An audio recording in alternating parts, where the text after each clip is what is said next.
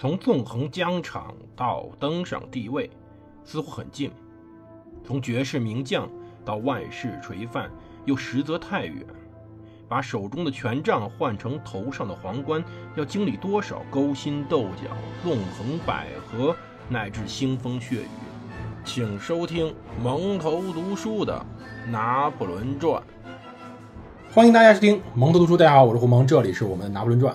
我们接着上回讲故事。拿破仑回到多伊舍理宫以后，他呢开始重建政府，他也开始面临着维也纳宣言，但实际上他面临的。是支持与背叛。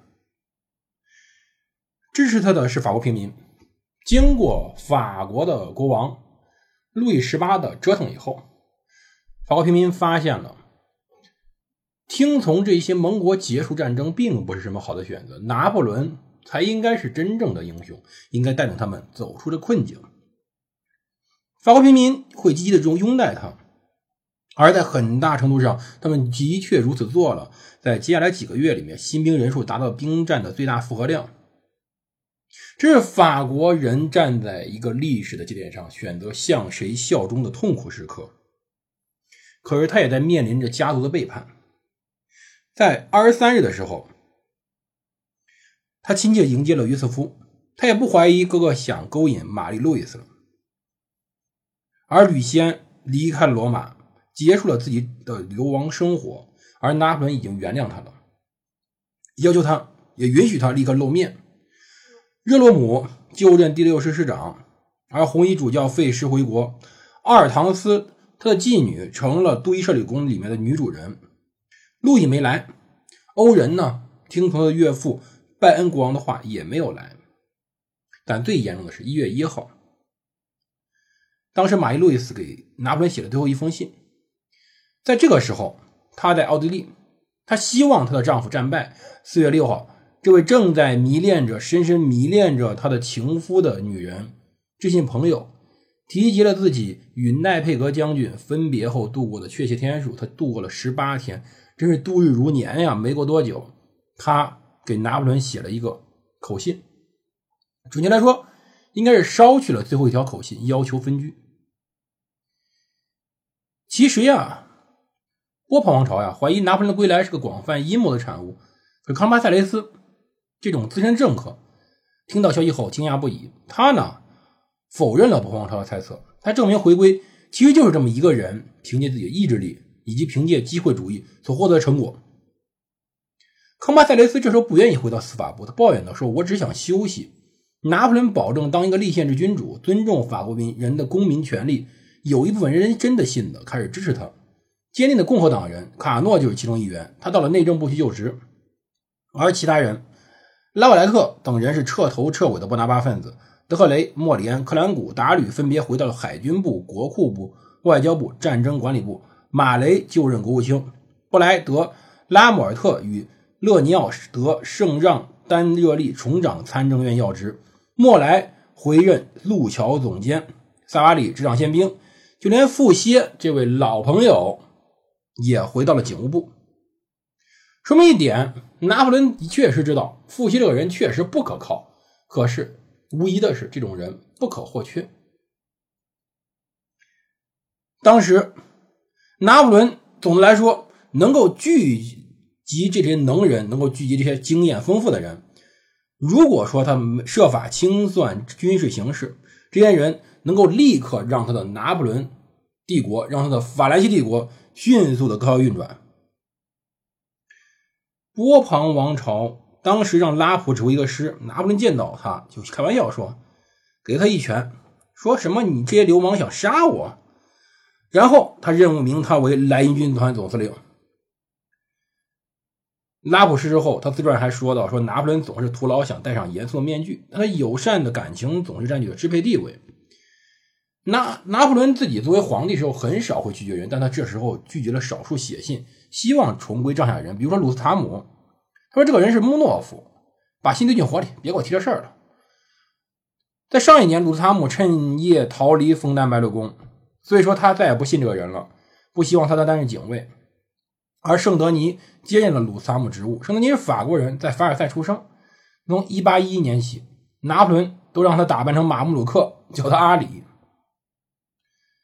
真言报》再次改了报道政策，三月二十一号用四页的篇幅宣告他胜利归来的消息。这些文字里至少有二十六个大写的拿破仑。早上六点他起床，他下午一点要在杜伊什里宫举行大阅兵。指挥官亚历山大·库德勒向其的儿子描述一种情况，说当时皇帝呢骑在马上，检阅了所有的团。摄政府一度把这些勇士当成凶手，马穆鲁克土匪。这样一个人露面后，他们焕发热情，热烈欢迎他。四个小时，军队一直处于武装状态。拿破仑同围着他的军官和军士讲了几分钟话。就这个时候，欢呼声会暂停，鸦雀无声。皇帝讲话使用了一些专属于他的词藻，他们优美动人，朝气蓬勃，总能让我们忘去所有的不幸，蔑视所有的危险。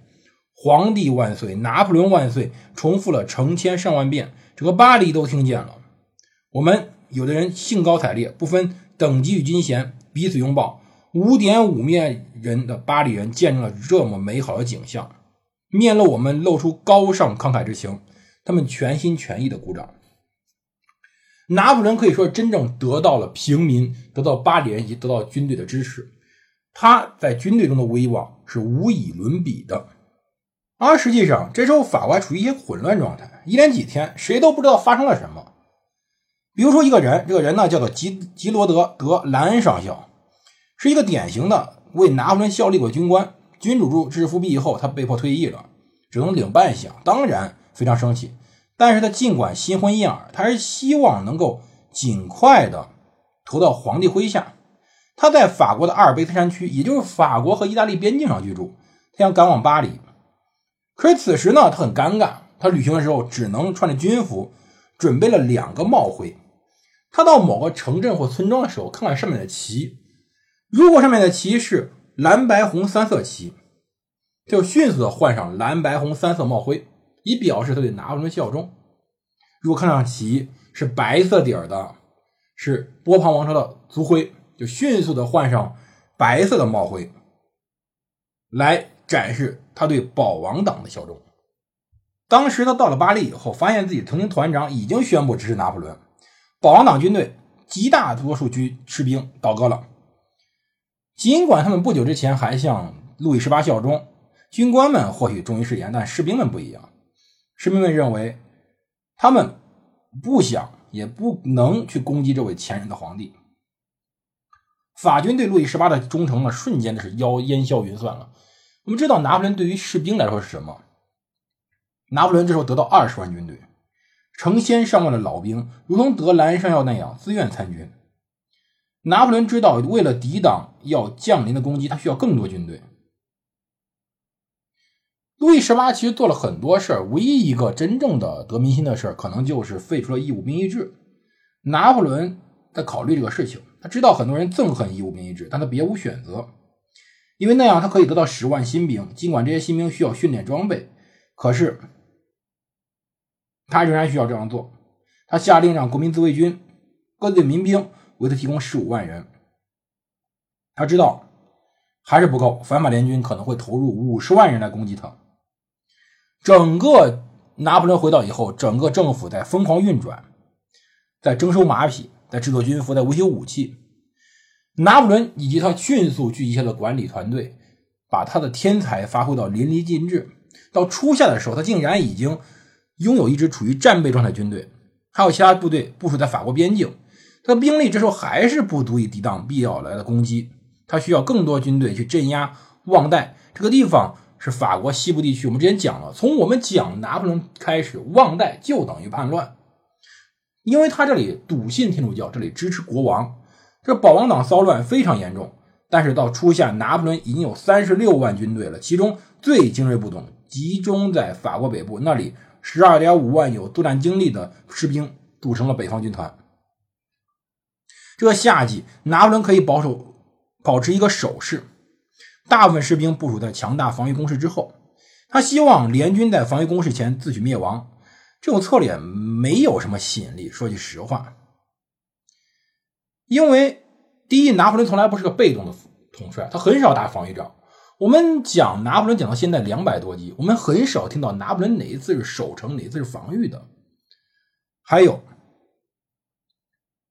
在一八一四年时候，普奥俄三国军队逼他，他竟然还是靠着神速行军和突然袭击，把敌人打得晕头转向。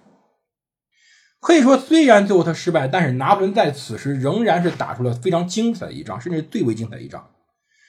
战争艺术或许不需要复杂机动，最简单就最好的，常识是最根本的。大家也许会问：既然如此，将军们为何还会犯错误？因为他们努力表现自己聪明，猜测敌人意图，从所有情报中找出真相是最困难的事情。其他方面仅仅需要常识，就像拳击赛一样，你挥拳越多就越好。其实他这样说不太诚实。战争从来不是最简单的，但是他的策略从根本上最简单：分割敌人，牵制敌人一步，同时猛击其他敌人，像拳击赛一样，拳头越狠，战役越快结束。消灭一个敌人以后，转身对付另一个。